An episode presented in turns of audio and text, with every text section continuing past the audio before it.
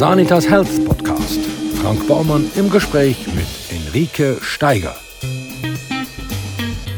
Teil 2 Der Kriegsarzt.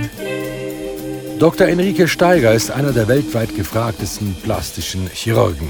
In seiner Freizeit ist er seit vielen Jahren in allen möglichen Kriegsgebieten als Arzt tätig und er ist Gründer des humanitären Hilfswerks Swiss Cross. Enrique Steiger pendelt zwischen zwei Welten, die unterschiedlicher nicht sein könnten. Enrique Steiger, Sie gelten als einer der weltbesten Schönheitschirurgen. Jetzt befassen Sie sich aber nicht nur mit Brüsten, sondern auch mit Bomben. Wie um Himmels Willen ist es zu dem Spagat gekommen? Ähm, das geht zurück auf 1989. Ähm, ich bin ja Militär, ein Militärarzt gewesen, und damals bin ich noch in der allgemeinen also Unfallchirurgie gewesen. Und der Bund hat Ärzte gesucht, die im Militär Offizier sind und äh, für, eine, für die erste UNO-Friedensmission in Namibia rekrutiert worden sind. Und ich bin einer der Letzten, gewesen, der da rekrutiert worden ist, weil ich eigentlich gar nicht gehen wollte.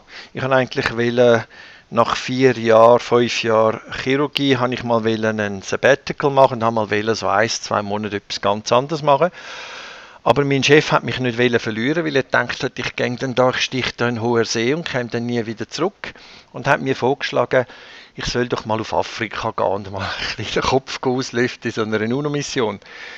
Und das habe ich dann gemacht, da gefunden, das ist noch spannend, das hört sich noch spannend an. Äh, wir können ja das Segeln verschieben auf später und gehen jetzt mal auf Afrika zu diesen Blauhelmen und gehen da Frieden machen. Wobei ich habe überhaupt nichts weder mit der UNO noch mit humanitären Belangen etwas zu tun gehabt, mich auch nicht interessiert für das. Ich bin keine Mutter Teresa.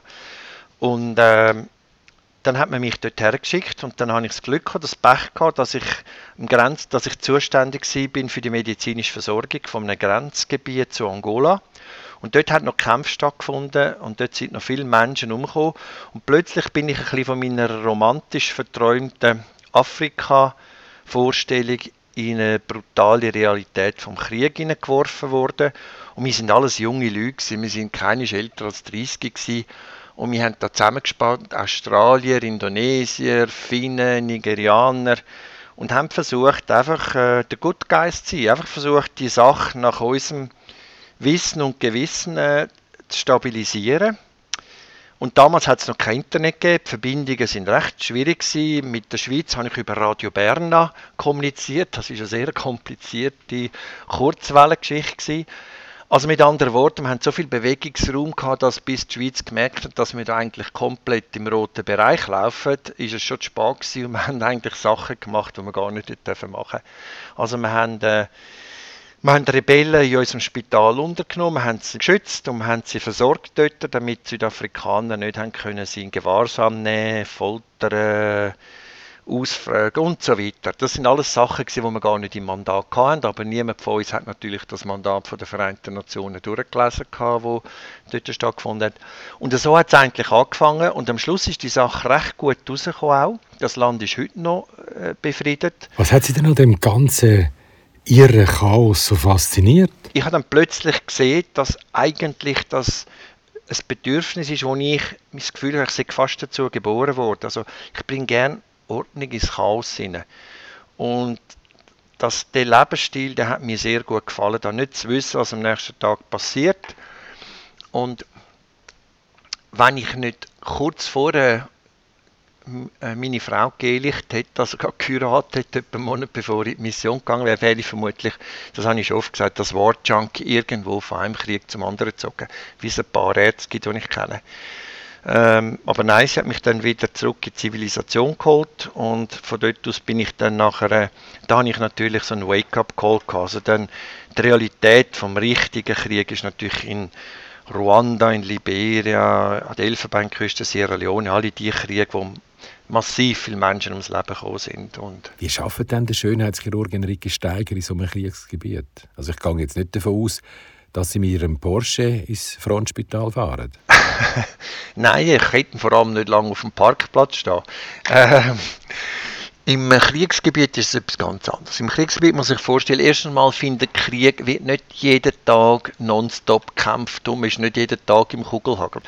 Krieg findet so etappenweise statt. Und dann gibt es wieder mal Ruhe, weil man muss sich ja wieder aufmunitionieren, man muss seine Verwundeten versorgen, man muss Positionen wieder neu beziehen, man muss Positionen wieder neu verhandeln. Also es ist ein langwieriger, frustrierender ähm, Verlauf. Und als Kriegschirurg ist man ständig, meistens ständig unter dem Move ein bisschen. Die Fronten verschieben sich ständig. In den letzten 20 Jahren haben wir keine konventionelle, oder 25 Jahre haben wir keine konventionelle Krieg mehr, sondern das sind, das sind ganz schwierige, komplexe Kriegsformen geworden, wo, wo es nicht mehr klare Fronten gibt, mit klar uniformierten ähm, Teilnehmern, wo man genau weiß, wer ist der Kämpfende und wer ist der Zivilist. Heute hat sich das alles verschwommen. Also der Kämpfende kann sich in den nächsten paar Minuten sofort unter Zivilisten mischen und dann weiß man nicht mehr, wer ist der Zivilist und wer ist der Kämpfende. Das hat dazu geführt, dass sich ähm, Todeszahlen umgekehrt haben, wo früher 75 Prozent von den Kampfhandlungen unter die Opfer unter den Soldaten zu beklagen waren, ist es heute genau umgekehrt. Es sind Zivilisten vorwiegend die Leidtragenden. Und das ist natürlich auch für die Humanitären, die da dazukommen, ist das sehr schwierig geworden. Also man darf sich nicht mehr vorstellen, dass wir uns einfach frei können in einem Kriegsgebiet bewegen wie früher und dass das Rote Kreuz auch respektiert wird, sondern wir haben heute Tausende von Mitarbeitern, aber Tausende von Mitarbeitern und nichts anderes wollen, als alten Menschen zu helfen, wenn sie pflegen, wenn sie versorgen, die umgebracht, kidnappt, vergewaltigt werden. Und das ist heute zur Tagesordnung, weil weil die Hilfeleistenden, also wie wir, werden auch als Teilnehmer von diesen Kampfhandlungen empfunden. Das hat man in Süden gesehen, das hat man in Libyen gesehen, überall. Und warum ähm, ist das so? Weil wir natürlich, wir leisten Hilfe. Wenn wir einem Rebell Hilfe leisten, ist wie wenn wir, das, wie wenn wir Munition würden liefern, oder? Man macht den Rebell eigentlich wieder kampffähig und dann kann er wieder zurück an die Front und kann wieder andere umbringen. Und das haben natürlich alle Teilnehmer auch begriffen. Und das hat alles eigentlich auch so viel schwerer gemacht. Und wir kommen heute, Sie sehen kaum noch bei schweren Kampfhandlungen SIKRK-Vertreter oder MSF an der Front. Die sind meistens im Rückwärtigen. Und das ist ja der Grund, warum meine Stiftung ähm, sich darauf fokussiert hat. Wir haben jetzt gerade das Projekt im Libanon, wo wir wollen, äh, die Kriegsversehrten von der Front im Hinter, also quasi im rückwärtigen Versorgen. Das heißt, an der Grenze zu Syrien tun wir die Menschen versorgen, die es tatsächlich geschafft haben, den Krieg zu überleben, aber ähm, keine Versorgung natürlich dort vorfinden und dann müssen über Grenzen kommt bei uns gratis versorgt werden. Aber leider hat jetzt auch Covid 2019 hat natürlich die ganze Welt betroffen und das Geld wird knapp. Wir wissen ja, was das jetzt auch schon die Schweiz kosten wird äh, für die Wirtschaft und da muss man sich vorstellen, da bleibt natürlich so gut wie gar kein Geld mehr für die anderen übrig. Also die werden noch viel, viel härter bestraft durch Covid und zwar nicht durch die Infektion, sondern durch die Folgeschäden. Also uns droht eigentlich das Aus von dem IKK-Projekt im Libanon, wo wir sechs Jahre sehr erfolgreich betrieben haben weil es einfach kein Geld mehr hat.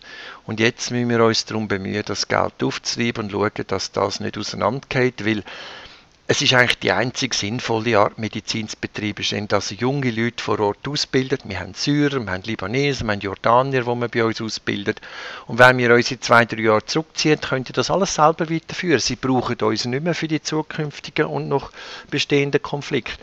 Und das droht alles dem aus, jetzt demnächst. Und man hat ja gesehen, das World, das World Food Program, wo jetzt den Nobelpreis gewonnen haben, die können ja ein Drittel, können müssen ein Drittel weniger Kalorien oder können nur noch ein Drittel weniger Kalorien verteilen, weil es einfach das Budget nicht zusammenbringt. Ihre Stiftung Swiss Cross ist ja an verschiedenen Schauplätzen im Einsatz. Was ist denn eigentlich die Grundidee von dem humanitären Projekt? Die Grundidee von dem Projekt ist eigentlich, dass man nicht nur Behandlungen macht durch die weißen Ritter, die da von der westlichen Welt kommen, um den armen Schwarzen, Schwarz, Schwarzafrikaner oder im Nahen Osten oder all diesen armen Menschen zu helfen und dann wieder davon zu reiten, wenn alles vorbei ist, sondern unser Projekt zielt auf eine humanitäre Hilfe im 21. Jahrhundert ab. Wir müssen aufhören, ständig äh, Lebensmittel äh, äh Lebensmittelsäcke zu deponieren, Wolldecken zu verteilen und meinen, damit können wir die Welt stabilisieren. Nein, wir müssen schauen, dass, dass die Ökonomie vor Ort wieder in Gang gesetzt wird. Wir müssen schauen, dass Transparenz klar ist, also dass verbrecherische Diktatoren nicht einfach unter dem Schutz von der Weltwirtschaft wüten, nur weil es uns bequem ist und weil es uns den Kaffee und, äh, und das Öl billiger macht, sondern wir müssen uns wirklich anstrengen, dass die Länder auf ihren eigenen Beinen existieren Und wir haben da einen ganz kleinen Bereich, und das ist Medizin, wo wir eigene Forschung betreiben, wo wir nicht nur behandeln, sondern wo wir auch ausbilden. Und äh, wir wetten eigentlich, unser Ziel ist, dass wir Ärzte, Krankenschwestern, Physiotherapeuten in diesen Kriegsgebieten ausbilden, sodass sie selber imstand sind, im Konflikt ihre eigenen Leute zu behandeln. Weil es ist ihr Problem und es ist ihr Konflikt und sie können den ganz gut selber lösen, ohne unsere Mithilfe.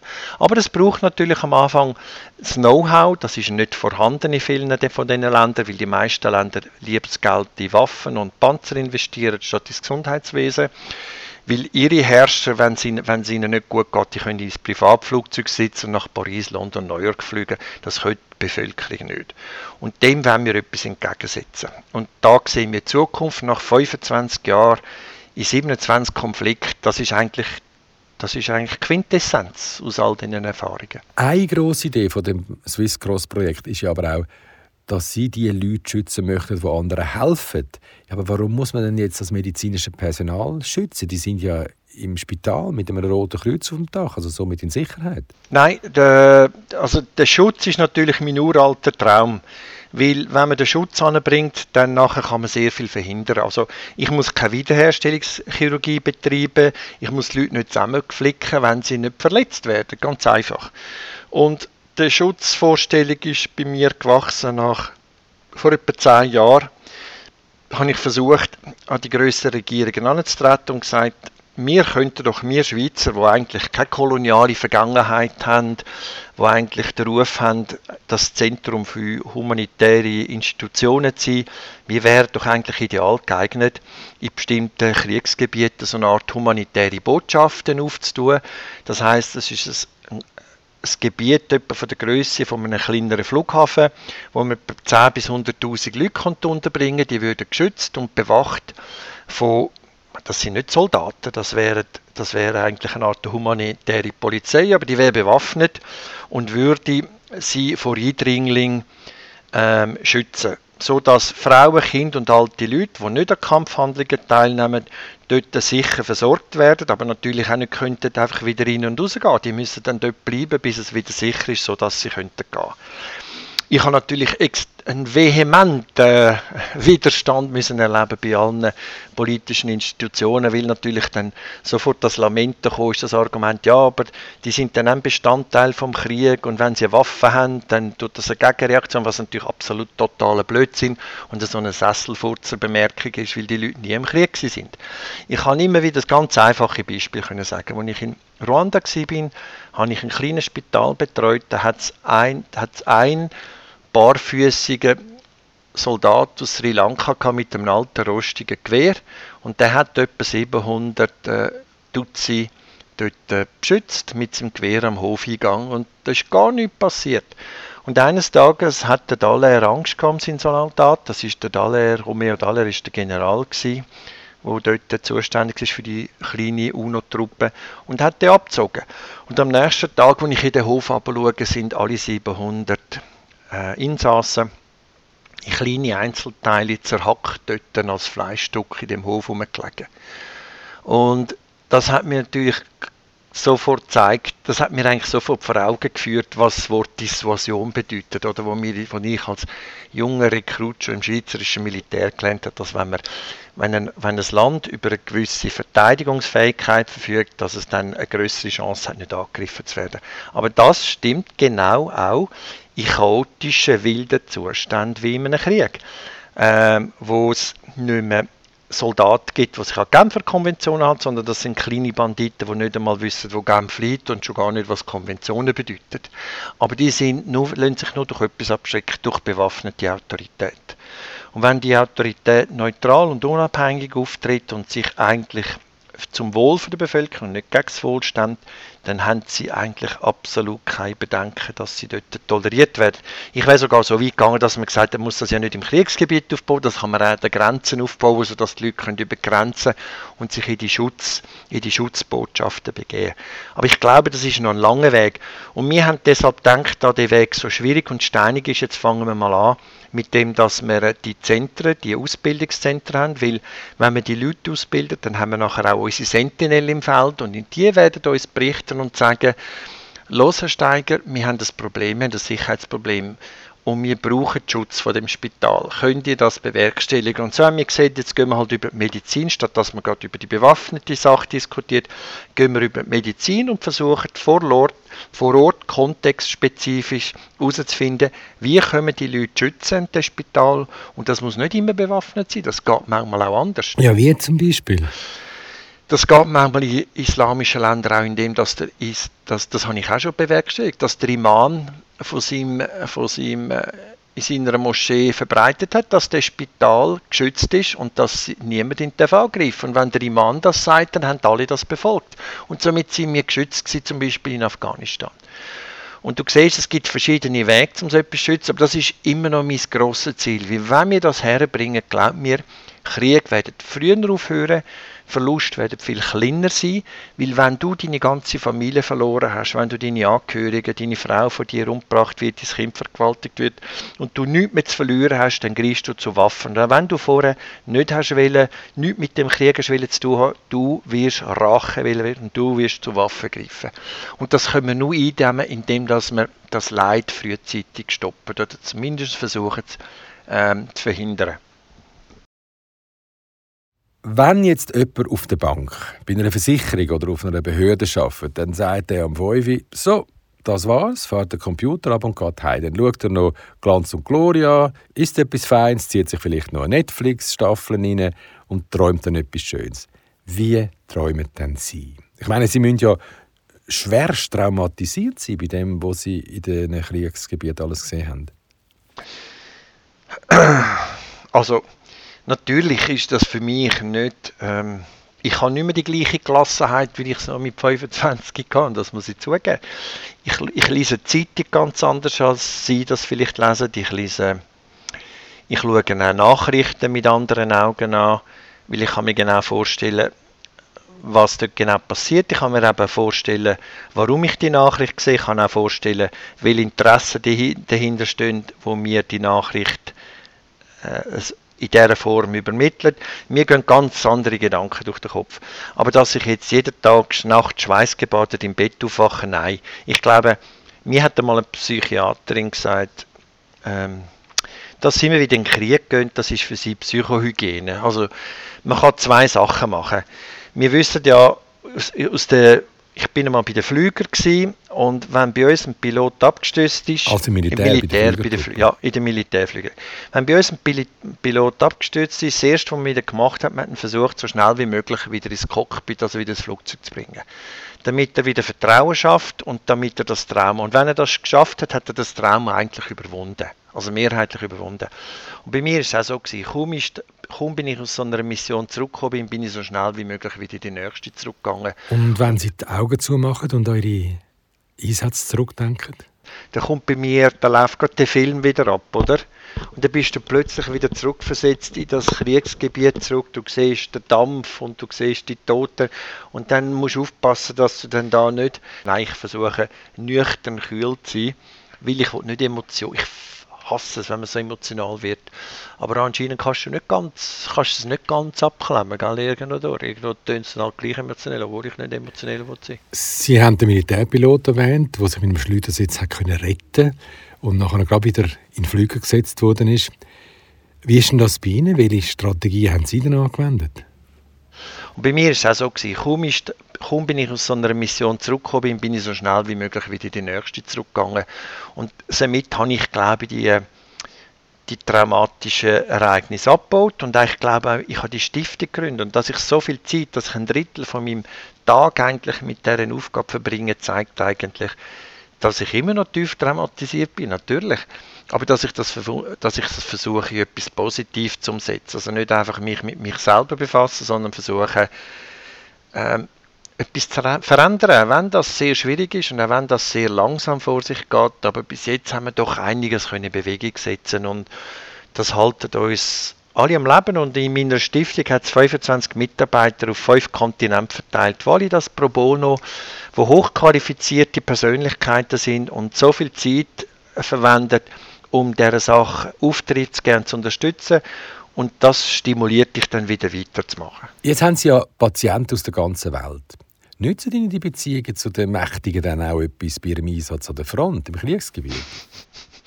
Ja, es hat Vorteil, wenn man internationale Patientengut und internationale Klientel hat. Und da hat schon lustige, hat schon lustige Sachen gegeben.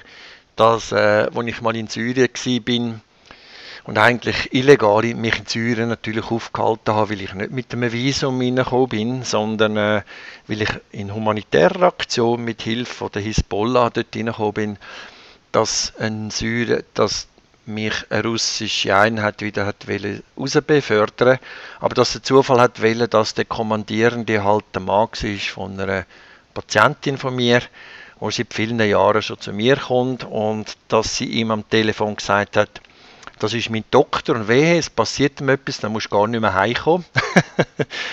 und äh, das hat, das hat schon. Es, hat auch Lust, es ist auch lustig natürlich, wenn ich, äh, ich meine, ich habe unter meinen Patienten gut, habe ich sehr viele einflussreiche und sehr viele mächtige Leute auch. Und es ist immer wieder schön zu hören, dass sie sagen, wenn sie meine Hilfe brauchen, dann können sie mir jederzeit anrufen und dann komme ich und schaue, was ich machen kann. Und das sind Leute, die in hohen Ministerien sitzen rund um die Welt bei der Vereinten Internationalen Organisation und so weiter. Und das ist immer wieder schön zu sehen, dass es, ähm, ja, dass es dass sich eigentlich der Grundgedanke, dass der Grundgedanke überzeugt und dass es auch, dass es auch Leute kann motivieren, so etwas zu machen. Und deshalb muss ich, sage ich immer wieder, ich bin eigentlich bisschen meinem Beruf gefangen. Ich kann nicht so schnell aufhören. Ich brauche meine Patienten genauso, wie sie mich brauchen. Ich habe es bis jetzt noch nie ausgenutzt und ich habe es bis jetzt auch nicht im grossen Stil, aber das in in Syrien war ganz ein lustiges Beispiel, gewesen, weil eigentlich haben wir dort den Gedanken vom Schutz gerade können realisieren, eins eins ohne grossen Aufwand, weil der der Kommandant hat gesagt, das darf Ihnen nicht passieren, wie kann ich Ihnen helfen? Er hat gesagt, stellen Sie einfach einen Panzer vor unser Spital an mit einem Soldat, der einfach jeden untersucht, ob er keinen Sprengstoff und Waffen hat, wenn er reinkommt. Und damit haben sie mir schon geholfen. Und tatsächlich in der Zeit, wo wir dort sind, hat es keinen Übertritt gegeben, es hat keinen Angriff gegeben und, die Patienten haben sich extrem sicher in unserem Spital gefühlt. Also du siehst, die Idee lässt sich eigentlich mit gutem Willen relativ einfach realisieren. Weil wir gerade beim guten Willen sind, während einem Einsatz in Bosnien, also eigentlich unmittelbar nachdem Kampfhandlungen fertig sind, sind sie ja noch von einer Operationsschwester um einen kleinen Gefallen gebeten worden, oder? ja, das ist tatsächlich so gewesen. Ähm, das war noch eine lustige Situation gewesen.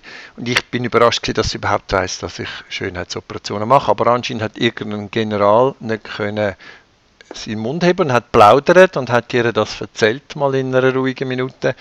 Und dann hat sie mir gesagt, du bevor du gehst, kannst du nicht meine Brüste verkleinern, die sind viel zu schwer. Mhm.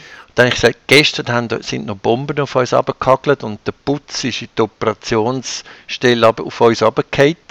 Und heute willst du eine Schönheitsoperation machen? Und dann hat sie gesagt, ja weißt du, das war gestern gewesen. Aber jetzt schauen wir in die Zukunft. Jetzt schauen wir vorwärts. Und wir freuen uns, jetzt ist der Krieg vorbei und die Brüste sind immer noch schwer. und du siehst, es zeigt eigentlich immer wieder das, was wir da machen. Also ich habe viele Patienten, die sagen, sie haben so schlechtes Gewissen, wenn ich denke, was sie sonst machen. Ich sage, nein, das müssen sie nicht haben. Erstens mal tun sie das mitfinanzieren, meine Tätigkeit, weil äh, das kann sich nicht jeder Arzt leisten, so ein, zwei Monate einfach nicht in der Praxis zu sein und dann etwa so viele Angestellte zu haben wie ich. Und auf der anderen Seite ist das ein Grundbedürfnis vom Menschen allgemein. Ich bringe wieder die Geschichte mit dem Indianer im Amazonas, der seinen kleinen Bub gebracht hat zu uns ins Spital, damit ich die Lippen verkaufen kann, Spalt operiert. Und eines Tages mich fragt, also wenn ich das könnte, ob ich nicht seine Nase operieren Dann habe ich gesagt, wie er auf die Idee kam, dass ich seine Indianernase operieren will. Ob er dann die Zeitung schaut oder Fernsehen, gesagt, nein, Nein, nein, nein. Also das ist des Teufels, das Zeug. Er kam mit seinem kleinen Bub jeweils zwei Wochen durch den Urwald, wandert die halbnackt durch den Urwald und unser kleines Spital ist gerade so am Rand vom Urwald gewesen. Und dann gehen wir wieder zurück. Er will nichts mit unserer Zivilisation haben, weil sie fürchtet das. Und dann habe ich gesagt, wie er dann auf die Idee käme, dass man seine Nase operieren Dann sagt er, wissen Sie, wenn ich am Fischen bin, dann habe ich einen Speer. Und dann schaue ich, dann sehe ich stundenlang mein Gesicht reflektiert im Wasser. Und seit Jahren denke ich mir immer, du hast so eine wüste Nase. und wenn, die würde, und, die, und ich habe gesehen, was sie an meinem Kind können. Wenn sie das an meinem Kind können, können sie doch auch meine Nase wieder irgendwie ein bisschen schöner machen.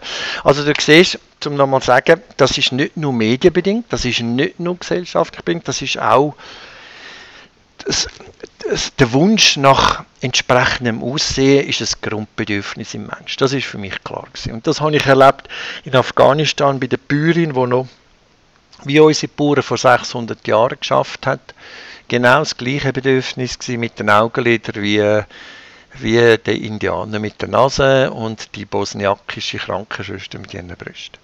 Wir haben es gehört, Sie haben viele einflussreiche Patienten auf der ganzen Welt. Sie haben auch viele Hollywood-Stars, die zu Ihnen kommen. Ist das denn einer der Gründe, weshalb Sie sich in Hollywood an einer Filmproduktion beteiligt haben?